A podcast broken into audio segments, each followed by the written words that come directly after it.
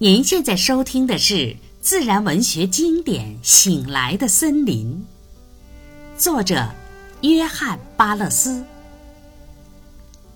第六章：漫步桦树林。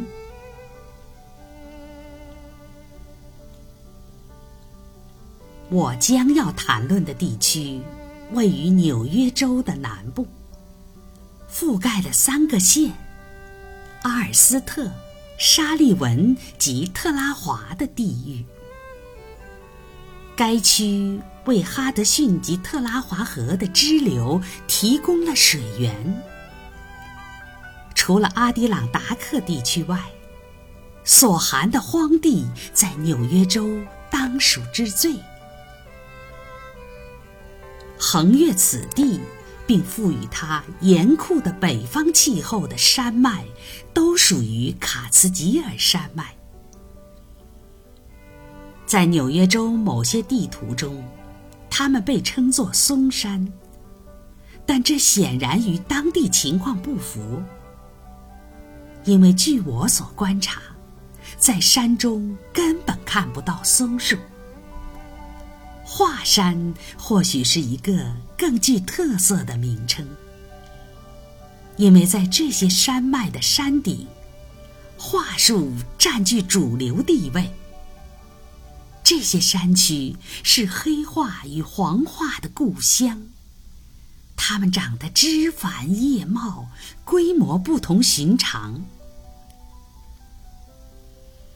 在山坡上。遍布着桦树与枫树。然而，在以往，铁山则覆盖的下面的山坡，遮掩了峡谷，吸引着伐木工及制革工。如今，除了在那些偏僻荒凉的地方，人们几乎难以找到铁山。在上代肯及伊索帕斯一带。革几乎是乡村唯一的产品，或者说是渴望生产的产品。由铁杉树皮为原料的制革厂蜂拥而起，兴旺发达，其中的一些至今仍保留着。在眼下的时节，穿越那片地区，我看到。高的山坡上，那些稀疏而残留无几的铁杉树，在屡遭砍伐与剥皮的厄运后，新近又被剥去了树皮，裸露着白色的树身。远远望去，煞是醒目。不同于其他火山区。在这些山中，没有陡峭的山峰与山壁，只有那一望无际、坐落有趣的山脉。山顶上覆盖着郁郁葱葱的林木，形成了广阔而波浪起伏的地平线，令人赏心悦目。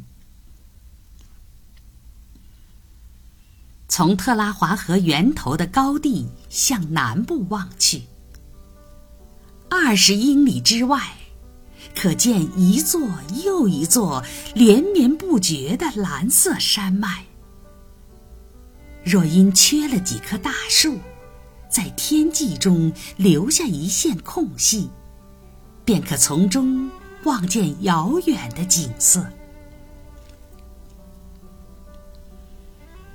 由哈德逊河一侧进入这一地区，要从贴近索格蒂斯腹地的地方出发，穿越卡茨吉尔山路边缘一片崎岖不平的乡村，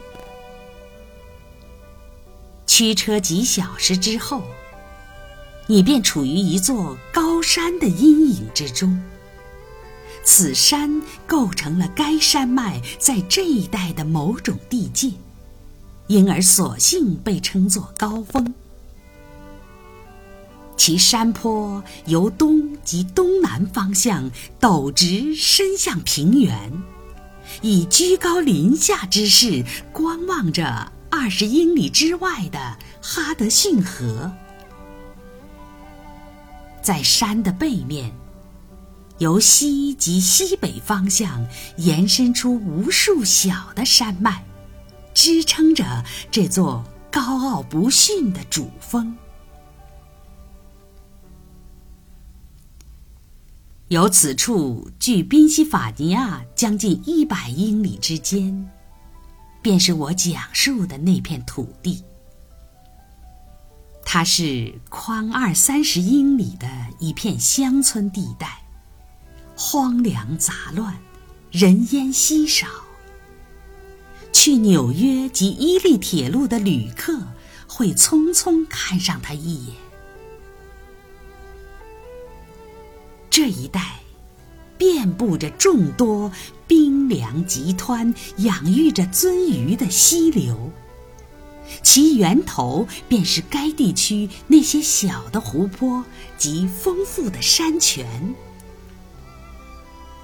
其中一些的名称为磨坊溪、枯溪、威拉威马克溪、海狸溪、鹿林溪、鲍溪。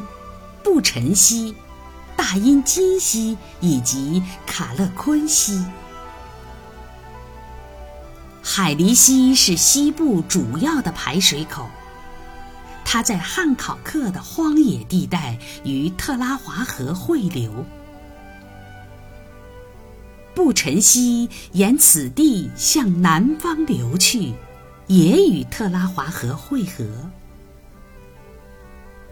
东部的百川与大阴金溪相会，组成了伊索帕斯河，流入哈德逊河。